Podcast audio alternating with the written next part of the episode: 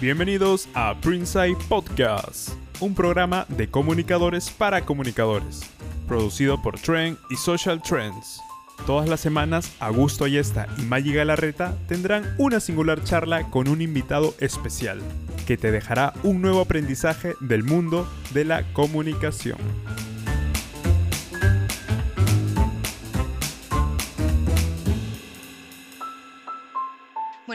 Buenas tardes, buenas noches. Bienvenidos a otro episodio más de Printsight. Hoy tenemos un episodio muy especial porque vamos a abordar un tema que a nosotros los comunicadores nos pone un poquitín nerviosos. Ahora les voy a contar de qué se trata, pero antes vamos a saludar a Augusto. Augusto, ¿cómo estás?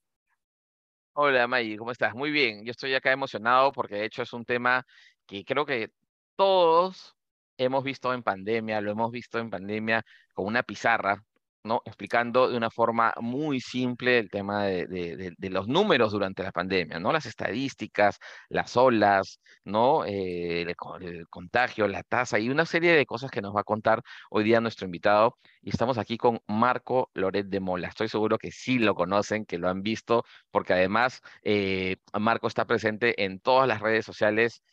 yo creo que es alguien que sí eh, es un influencer, pero en el buen sentido y en el sentido eh, importante, ¿no? Que genera contenido, que genera contenido de valor, que influye e impacta positivamente en la, en la sociedad, en la comunidad. Y hoy día vamos a hablar de eso, de cómo eh, ha venido comunicando a través de toda la pandemia, nos contará seguro de esta cuarta ola que ya ha sido confirmada, ¿no? Por el, el Ministerio de Salud. Y vamos a contarles un poquito yo sé que lo conocen, pero vamos a contarle un poco más de Marco Loret de Mola. Él es fundador y director de MATLAB, una conocida escuela eh, que brinda clases de matemática online y también formación para profesores, ¿no? Tiene un canal en YouTube, eh, MATLAB, de más de 100 mil suscriptores, creo que está como en 130 mil suscriptores, ¿no? Está desde el año 2013 y creo que todos comenzamos a conocerlo mucho más con sus eh, didácticas, explicaciones durante eh, la pandemia, ¿no? Durante el encierro, ahí comenzó a mostrarnos y hacernos entender.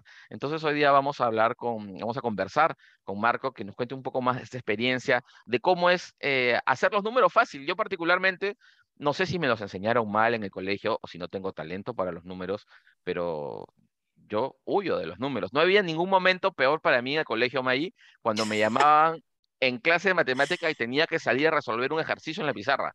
Eso es el peor momento, los peores momentos de mi vida. Vamos a ver qué nos dice Marco sobre eso. Marco, bienvenido, gracias por compartir tu tiempo con nosotros y con nuestra comunidad. ¿Cómo estás? Muchas gracias, May, muchas gracias, Augusto, por esa presentación. Perdón que tengo un poco de tos. Eh, un gusto estar acá y, y un saludo a todos los que nos están escuchando, por supuesto. ¿Y cómo que no te gusta la mate? A mí tampoco. Dios mío.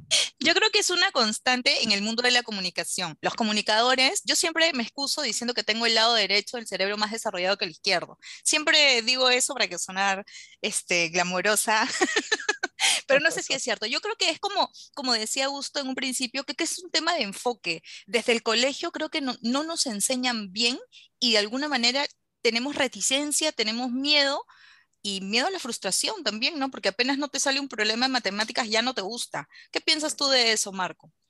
Sí, hay que diferenciar entre un procedimiento matemático, que era lo que me pasaba a gusto cuando, cuando salía a la pizarra, tenía que recordar los procedimientos, ¿no? Si la X cambiaba de signo, al multiplicarse por un paréntesis, cuál era la regla, y es full memoria.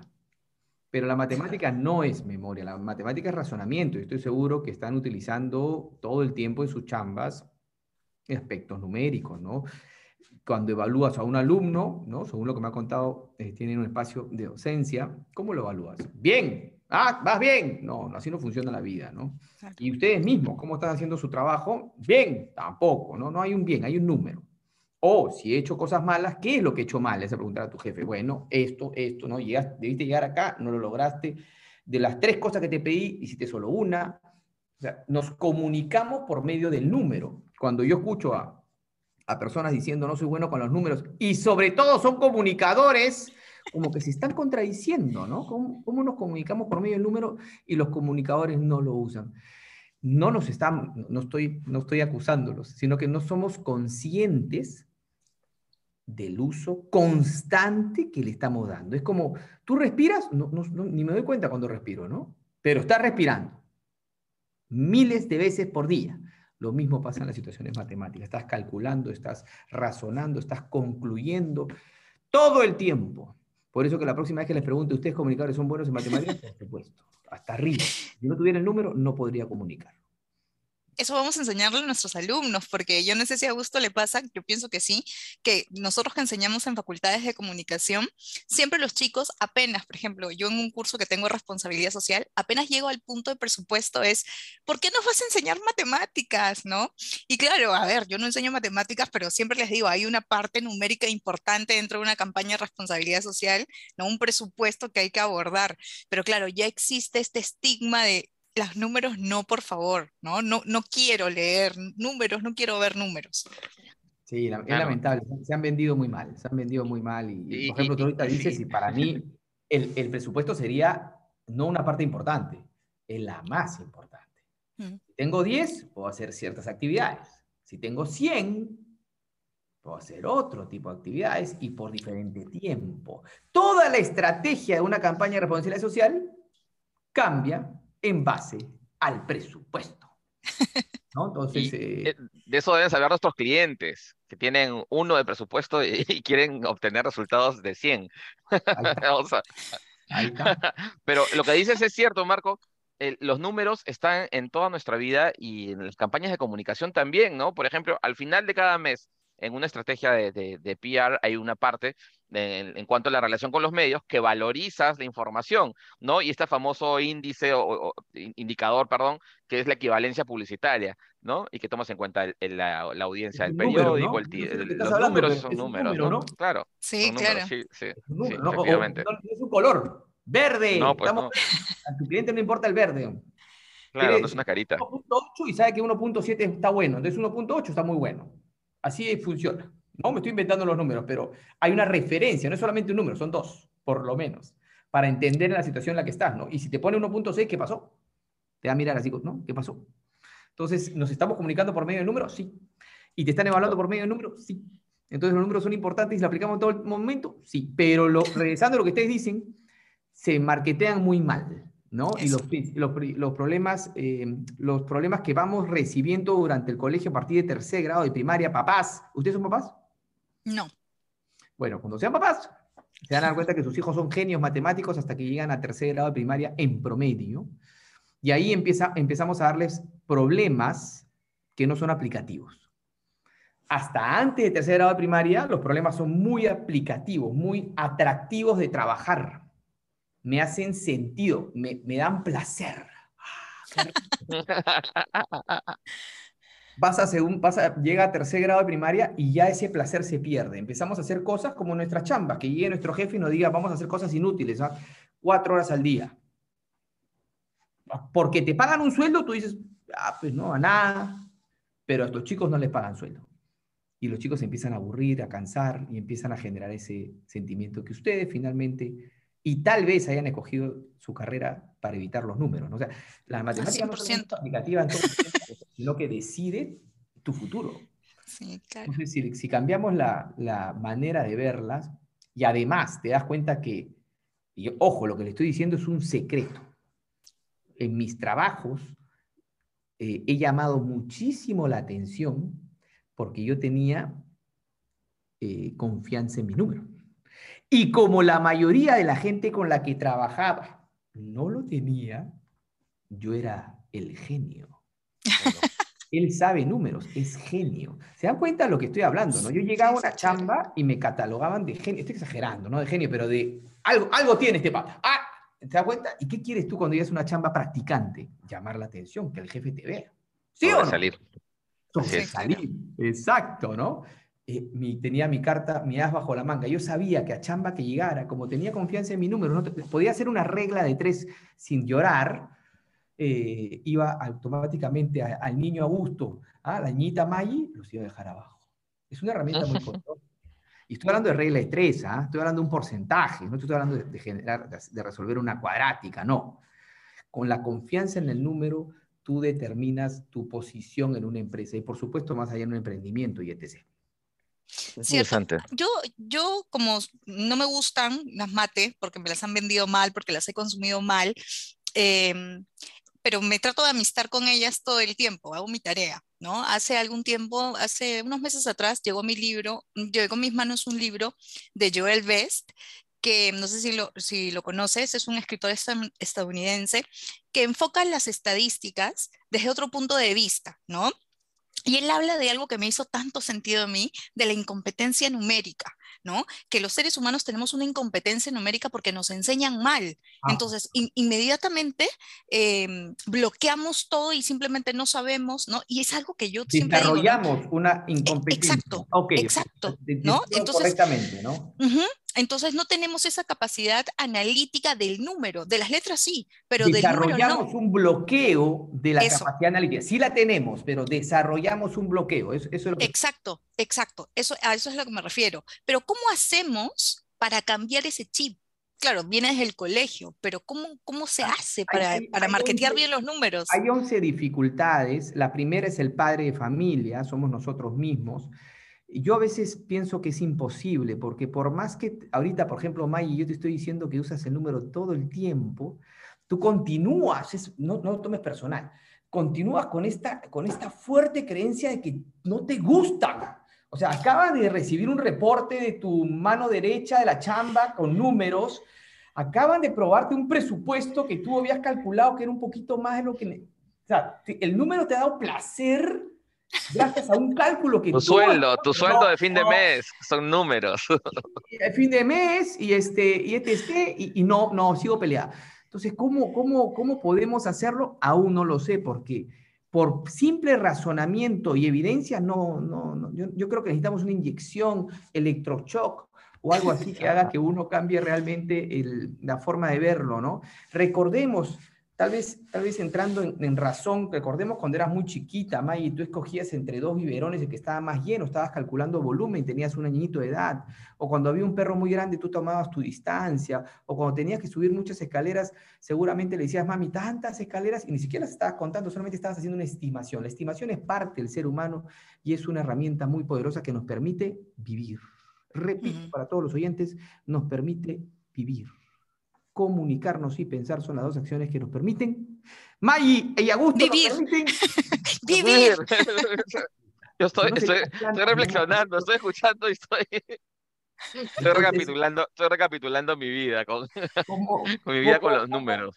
¿Cómo mejoramos eso? Por simple actitud. Nosotros tenemos hasta arriba la capacidad matemática. La próxima vez que quieras concluir sobre un número, di, a ver, yo pues sí puedo, y seguramente va a ser un número muy acertado, porque la matemática tiene mucho que ver con la intuición. Mm. Y seguro si te pregunto, Maggie, ¿tú tienes buena intuición? ¿Me vas a decir? Que sí, por supuesto. Mira, ¿cómo nos ordena? ¿no? Muy orgulloso de la intuición. Yo sé todas, pero muy malo en matemática. Matemática es intuitivo, es intuición. Entonces, hay muchas cosas que no cuadran, ¿te das cuenta? Queremos creer que somos malos, pero no damos cuenta que lo venimos usando, que nos viene dando soluciones y que lo vamos a hacer hasta el final de nuestros días. Por ahí va la cosa un poco. Interesante. chévere. Voy a, voy a comenzar a, querer mm, a reconciliarme con los números, ¿no? Marco, ¿y cómo, cómo llegaste, cómo llegaste a, a MATLAB? Cuéntanos, cuéntanos de ese, de, esta marca tan... De, de, leer este Padre Rico, Padre Pobre y tanto libro de emprendimiento, ¿no? Eh, yo tenía una muy buena chamba, gracias a los números siempre era bien, bien valorado, eh, me daban muchas responsabilidades, viajes a Estados Unidos, me daban países, buen sueldo, ¿ah? Richard Famous, 26 años, una maravilla, ¿no? Eh, y no, no me sentía completo ni sólido, quería hacer algo propio. Dejo esa chamba, se, me casaba, compraba mi casa, pero ya me había casado hace un par de años, compraba mi casa y tenía mi primer hijo, por eso decido renunciar en ese momento, que por ahí pueden pensar que es un poco crítico, pero era para mí el momento de renunciar y probar algo propio.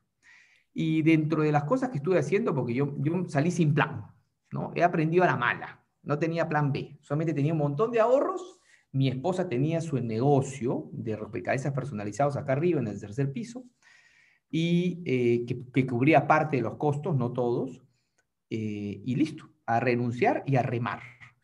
Y estuve haciendo varias cosas, vendiendo canastas, vendiendo café, hasta que llegué a dictar una clase, yo venía dictando a los 17 años, a manera de cachuelo, siempre había tenido una muy buena sensación dictando clases de matemáticas. Y regreso a, este, a esta oportunidad de dictar y digo, aquí está el negocio que quiero hacer. Y abrimos MATLAB. Eso ha sido el año 2012. Y de ahí al día de hoy ha sido un crecimiento eh, constante, un aprendizaje enorme. Y bueno, por la pandemia es que explotó MATLAB, ¿no? Y ha tenido un... ¿Por qué? Porque frente al miedo y la incertidumbre, ¿quién llegó a salvarnos? La estadística.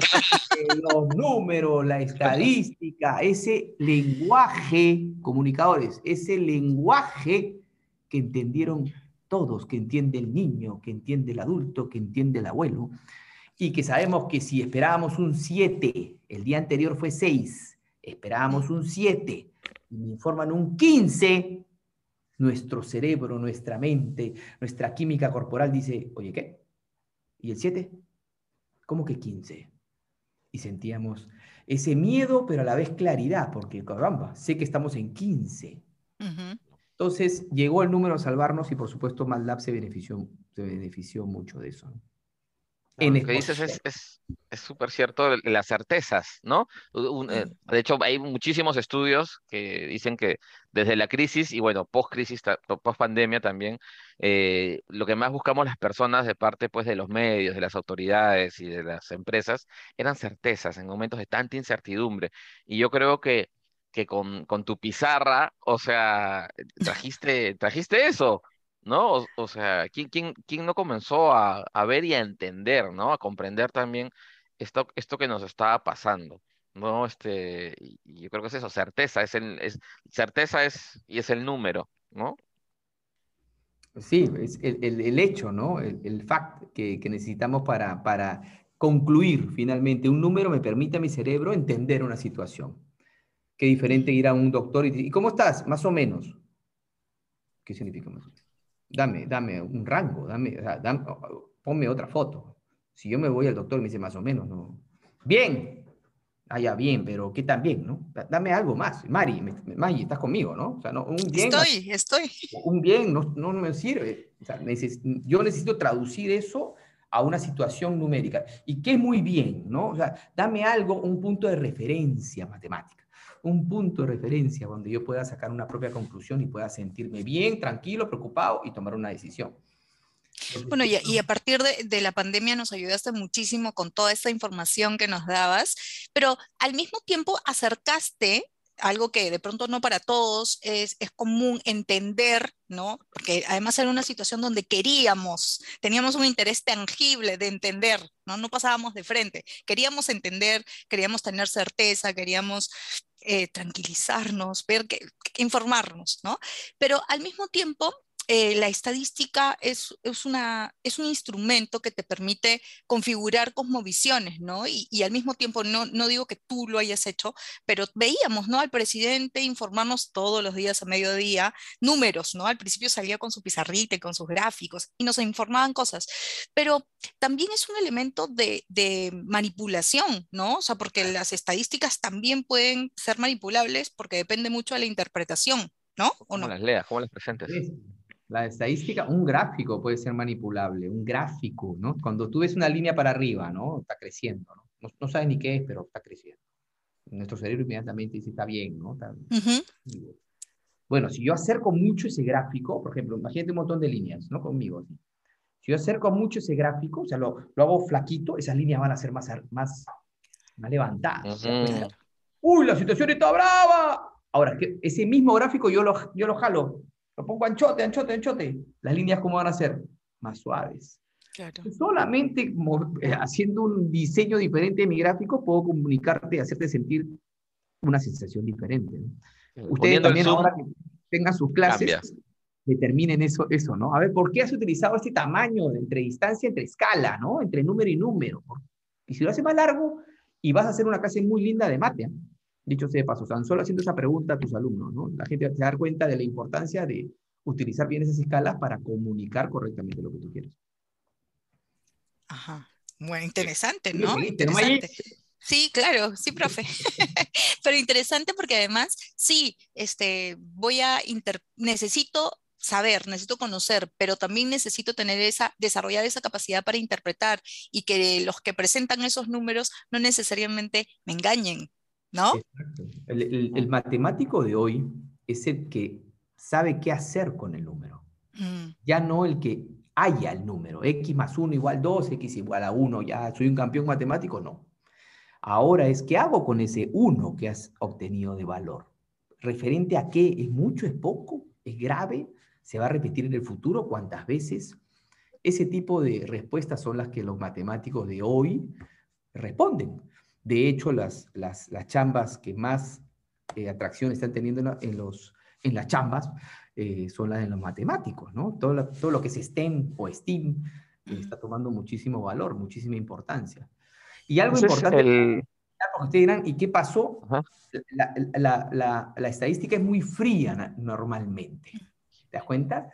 Eh, se pegó algo emocional. Eso fue lo que pasó. El COVID hizo, por muy pocas veces en la historia de la humanidad, que el número fuera emocional. Por eso que les digo, de 7 pasó a 14 y tu corazón, y al día siguiente a 32. ¡Ah! Ya me muero, nos morimos todos. O sea, inmediatamente sentías una sensación, ¿no? O, o, a la inversa, veías que bajaba a 2 y decías, ¡ah! Sentías que se te había perdido peso. Entonces, eh, eso fue el factor que hizo que, mucha gente empezara a ver los números, por lo menos para estar enterado, ¿no? Había un factor emocional ahí fuerte. ¿Y cómo? A ver, ¿por qué? Esta pregunta, espero que no sea tonta, pero ¿por qué elegiste una pizarra con colores y de repente no usar una, una computadora, una tableta, algo digital, sino hacerlo de esa forma? Yo vengo dictando hace más de 25 años, Augusto. Y ahí me gusta apoyarme. la BD tiene que ser el que habla. Y tu pizarra es tu apoyo. Así funciona cuando uno comunica al frente público, ¿no? O al menos es la, idea que yo tengo. Entonces, siempre pensé, naturalmente era yo, hablar. Y tenía la pizarra de juguete, mis hijos de tercer piso, que por suerte habían tizas, también todo se dio, ¿no? Este, eh, esa pizarra tenía años ya ahí y, habían ticitas, ¿no? ¿te acuerdas que no podíamos salir ni a la esquina, ¿no? sí, claro. Habían cinco ticitas, diez ticitas y, como te digo, de manera natural, a mí, em, digamos, llegué a la conclusión de utilizar esta pizarra y utilizar las tizas para mostrar la información. No se me ocurrió hacer un PowerPoint o hacer, porque pierdes justamente esa, esa capacidad de poder acercarte a la cámara, ¿no? O, expresar, ¿no? Una cara expresa mucho más que un, que un archivo. De hecho, los, las capacitaciones que hacemos actualmente, que nos piden, de, por ejemplo, de empresas, me dicen, mándame tu presentación. Yo digo, no tengo presentación, tengo pizarra. Y yo pongo mi, mi, mi, video, mi celular y tengo mi pizarra. Y arranco, a ver, pácate, pácate. Y de tiza, como ya le agarraron cariño a la gente de la tiza, ya vamos con tiza. Entonces, eh, le da, le da un plus. Ahora, si tú me decías, Marco, tú tenías idea que la pizarra también iba a ser protagonista, y jamás. ¿No? Las primeras veces que me llamaban de la televisión, no sé, para una entrevista, me, exigían que estuviera la pizarra, ¿no? Si yo le decía, pizarra. la pizarra no está actualizada, ¿no? Porque de repente en un día domingo, no sé, ¿no? Acuérdate, salíamos todos los días. Este, ¿Y cuándo la va a tener actualizada? ¿no? Pero, pero yo salgo, no, no, la pizarra, me decía. ya es parte, parte del pack completo, pues, el paquete completo. Un poco más, creo que la pizarra era la, adoración de todos y por eso, bueno, me empecé a afanar con los colores. Gracias a Dios dibujo bien, entonces salía bonita la pizarra. Sumó mucho, suma mucho. Pero yo creo que eso es un plus, ¿no? Porque haces como acercas el número, acercas la estadística, no es una cosa a distancia. Hace un ratito dijiste algo que para mí es bien importante. Los números son fríos y necesitamos ponerle emoción, porque finalmente los seres humanos entendemos a través de emociones también, ¿no? Entonces, eso, yo creo que por ahí va el asunto de acercarnos a los números, a todas aquellas personas que, como Augusto y yo, hemos estado distanciados, ¿no? Hasta hoy, hasta hoy. Hoy iniciamos nuestro proceso de, de reconciliación con, yo ya he estado trabajando en ello, mira que me he leído un libro de estadística en inglés encima. Está bueno, está bueno, está bueno, muy bien. Yo me acuerdo cuando yo era niña, bueno, yo, yo vengo de familia de contadores y economistas, mira qué paradoja, ¿no? ¿Y qué Yo me pasó? Bueno, acuerdo- mi- No me ayudes. Yo me acuerdo que mi papá me- un día me sentó y me dijo, pero vamos a ver, ¿por qué no te gustan las matemáticas? Claro, él no entendía, ¿no? ¿Cómo a mi hija no le van a gustar? Entonces yo recuerdo, y, y hace, hace un tiempo estuvimos hablando de ello, le dije, papá, es que el número 4, es que no me gustan porque, el, y te lo mencioné a gusto, ¿no? El número 4 no tiene personalidad. Mira que yo era niña, mi papá me decía, pero ¿por qué? Y le digo, a ver, explícame. ¿Por qué 2 más 2 es 4 y 2 por 2 también es 4? No tiene ningún sentido.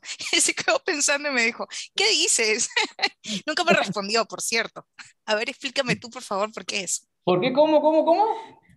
Que por qué, es que el 4 no lo entiendo, porque 2 más 2 es 4 Ya. y 2 por 2 también es 4. Entonces, al cuadrado. No sé. Cuatro también, pues. Pero entonces ahí va, que el 4 no tiene personalidad ninguna, no es como los otros números que, que, que tienen su personalidad y van ahí. Eh, Yo diría al contrario, que el 4 es un número muy interesante porque 2 al cuadrado, ¿no es cierto? Es 4, como nos ha ayudado Augusto. Y, y si tú agarras cuatro puntos, ¿no? Que los tengo acá dibujados en mi cuadernito, ¿qué es lo que Ajá. formas? Un, Un cuadrado. Cuadrado. por eso que se llama 2 al Cuadrado. cuadrado. El 4 es uno de, de los números eh, favoritos de la lista. Y lo, lo que tú estás haciendo son diferentes operaciones para llegar a un mismo resultado, ¿no? Pero todos los números, eh, en los matemáticos, entiendo un poquito más, a, a- ya más nerdy el tema, los matemáticos bravos, bravos, eh, es- están enamorados del número uno. El número Sí, es uno verdad. está es verdad. ¿no? Eh, y, y- y- ahí, me voy con el, con, con el archi amigo que es el número 2, o el segundo número más importante de la lista que es el número 0, ¿no? Eh, el, el más importante de la lista es el 1. Si tú me dices cuál y, y a todos los matemáticos, ¿cuál es el número más importante del mundo? El 1. ¿Por Sí. qué? Porque nosotros somos uno, somos la persona. la Pues la unidad. unidad. Por eso arrancamos. Y es el número más simple. Pero a la vez también no- es complicado, porque si lo elevas el número a la 1, te queda el mismo número. Si lo multiplicas por 1, te queda el mismo 1. Si, si le sacas raíz, te queda el mismo número. Eh, ah, hubo mucha polémica si era un número primo o no. eh, y por años, hasta que se determinó que no. Eh, el número 1, mira, siendo el más, más simple, el primero de la lista, en teoría, eh, es el que más ha generado emociones, ¿no? La matemática es eso, es- no es la fórmula enorme, sino es jugar con un 1 y con un 2, entender la funcionalidad de los, de los números. Un, un punto importante que quiero, quiero dejarles claro es que no es solamente la clase o tener un buen profesor que te enseñe matemáticas, sino también entender, papás, aprovechen este momento para que entiendan que la matemática no es natural a los seres humanos.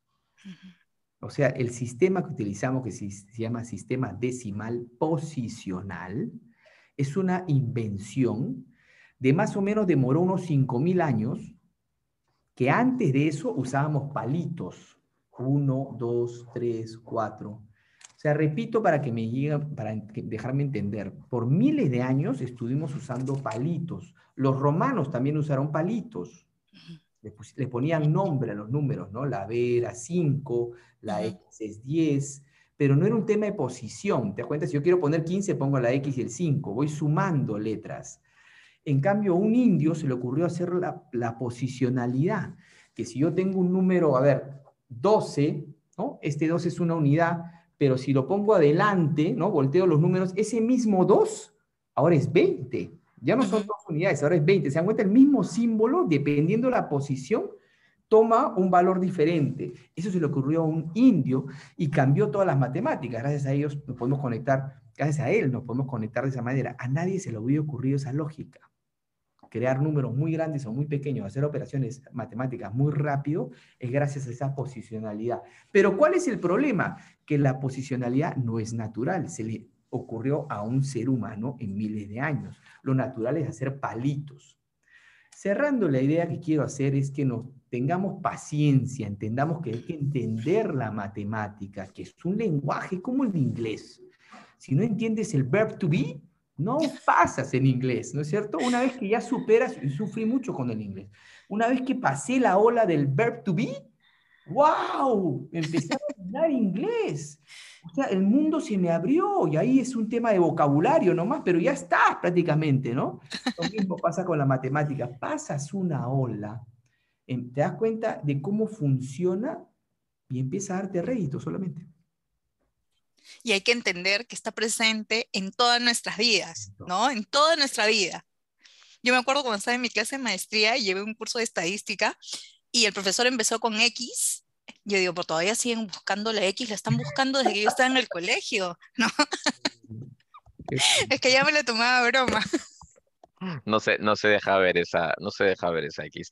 Marco, y ya, ya estamos ahí sobre, sobre el tiempo, pero una consulta, un adulto que por X razones, propias o, ajenas, tuvo mala experiencia con, con, la matemática en, en, la infancia, ¿puede volver a, puede reaprender aquello que, que ya... Los adultos, hay, hay dos personalidades. El adulto inteligente, que cuando empieza a darse cuenta que tiene gastos, que, que quiere cosas, que quiere desarrollarse y tal vez dejar eh, algo en, en, su historia, ¿ah? ¿no? Eh, empieza a darse cuenta que los números son fundamentales y pone una actitud hacia empezar a dominarlos, como todo en la vida, ¿no? Que quiero dominarlo, quiero superar un problema y lo supero, ¿no? Y está el adulto que, espero yo que cada vez haya menos, que se deja ganar y que dice, este problema no lo puedo superar. Entonces, eh, insisto, son adultos, ¿no? Cuando eres niño o joven, no te das cuenta de realmente la importancia, piensas que todo te va a ir bien y que no necesitas nada y que lo sabes todo. ¿No? Así somos todos, la verdad. Eh, sí, es verdad. una edad donde, donde tú puedes cambiar por actitud nomás tu, tu posición hacia los números. Pero siempre te hace encontrar con eso, ¿no? Inclusive yo, ahorita, si meto un curso, me van a dar problemas de matemáticas que no voy a saber resolver. Y más, más allá de eso, voy a aprender cómo resolverlo, pero más allá de eso, que no son didácticos yo inmediatamente me doy cuenta, este problema, si lo plantearas diferente, naturalmente, por intuición, lo resolvería. Pero como me lo planteas tan, ¿no? Precio de venta, ta, costos, ta, hallar cuántas... No me metes en el problema, no me hace sentir, es que se vuelve un poco eh, lejano para, para, para resolver, ¿no? Pero ese mismo problema, de nuevo, si lo plantearas más emocionalmente, lo resolveríamos los tres en dos patadas. Si fuera un problema de tu chamba, y, y tienes la gana de resolverlo, por supuesto, ¿no? Hay una cuestión de actitud importante, ¿no? Que tenemos que aprender. Bueno, Fernando Runatei durante mucho tiempo estuvo haciendo, no sé si lo sigue haciendo, acercando este tema de la mate, enseñándole a la gente, por ejemplo, calcular sus impuestos de las tarjetas de crédito, que, que hay gente que no tiene idea, ¿no? Tampoco de cuántas cuotas tú vas a comprar un frappuccino y resulta que lo partes en siete cuotas. ¿Qué estás haciendo? ¿No? Entonces, eso se hace por, por ignorancia, porque no sabemos, porque no estamos enterados y hay cosas elementales mentales que sí. Entonces hemos, Marco nos ha dado una gran clase, es un gran marquetero del número, ¿no? Nos hemos dado cuenta que es un marketing fabuloso del número. nunca en mi vida, debo reconocerlo, me he pasado tanto tiempo tan entretenido hablando de matemáticas. Es verdad. ese es cariño, ese cariño. Es, es totalmente, estoy siendo totalmente sincero y seguro tú también, May. Nunca hemos hablado, hablamos de todo, pero no, no hablamos de tanto tiempo de matemáticas, así que eso es una gran señal para todos aquí, que en algún momento han estado peleados con los números, por favor, reconcíliense con los números. Y Marco, ¿dónde, bueno, a ver, te vamos a encontrar en todos lados, tienes eh, una comunidad inmensa y simplemente búsquenlo a Marco, pongan Marco Loret de Mola en internet. Y ahí buscarme en Marco Loret de Mola en Instagram, vamos a estar subiendo, y en TikTok vamos a estar subiendo mucho eh, contenido financiero, lo que acaba de decir Maggie. Me encanta eso. Contra clave. Ahora que las cosas están subiendo y van a seguir subiendo, se proyecta 50% de, em, de inflación este año, 50%, escucharon. Entonces, este, a todos nos va a agarrar mal parados y si no dominamos bien nuestras finanzas, que normalmente no las dominamos tan bien, eh, vamos a tener menos billetito el próximo año, ¿no? Menos vamos a estar en peores condiciones. Así que los invito. M- Menos bulletito y más deuditas, que es lo peor, ¿no? Exacto. Tienes que evitar- tenemos que evitar las deudas. No podemos eh, engancharnos en deudas porque no, por ahí no va. Sí. Ya te Mm, estoy siguiendo, ¿eh? Ya te estoy siguiendo Sí, porque me ha ya, encantado vamos a la seguirte visión en que todo, tienes. sí. Ya está, ya Y- está, lo estoy siguiendo y- ya. Y si haces matemáticas para la vida, algún taller de matemáticas para la vida, por favor, me voy a matricular, voy a matricular. Eso, es que los adultos necesitamos eso, ¿no? O sea, matemática, es que las matemáticas son un intangible. Entonces, si a mí me dices ya, los números de, para optimizar tu sueldo, para no tener deudas, para que tus tarjetas funcionen bien, ahí es como ya lo visualizas y ya, Exacto, exacto, ¿verdad? Exacto, sí. Ahí se vende muy bien la matemática cuando habla de educación financiera. Pero ojo, Eso. para un grupo de personas. Sí, claro. está Los flojos de los flojos que dicen no, no, no, y, y pasan los años y, y siguen. ah, Es un flujo de dinero único que tienes en tu vida. Lo que tú hagas con eso eh, es la diferencia, ¿no? Entonces no, te- no se dan cuenta de eso y pasan los años. Ahí me pasó, yo empecé a manejar mi educación financiera recién a los treinta y pico. Entonces todos los años anteriores que hacía muy buena plata, les conté hace un ratito, este, no la capitalicé. Ujú. No la Estamos a tiempo aproveché. todavía. Pero claro, Estamos a tiempo. Estamos a tiempo además de reencontrarnos y reconciliarnos con los números, con la estadística. Hoy nos han enseñado una parte bonita, que por lo menos Augusto y Sí. yo habíamos negado durante tantos Sí. años. Ya Hasta empezamos a seguir hasta a Marco. terapéutico ha sido, hasta En terapéutico. serio, siendo una paz. Sí, nos hemos ha sido terapéutico. Oye, No, y me quedo con esta idea de que los números nos van a ayudar a sobrevivir. Por supuesto, te ayudan a vivir y sobrevivir, por supuesto. Les mando un, un fuertísimo abrazo y les agradezco pues, eh, tan bonito momento. Gracias por compartir, por acercarnos, algo que es fundamental para el desarrollo de nuestra vida personal, social, académica. De verdad, gracias por esta visión holística que has hecho de los números. Te lo agradecemos muchísimo y hay que seguirlo en todas sus redes. A ustedes, muchas gracias por hoy y nos vemos en el siguiente episodio. Nos vemos. Chau. Chao. Chau.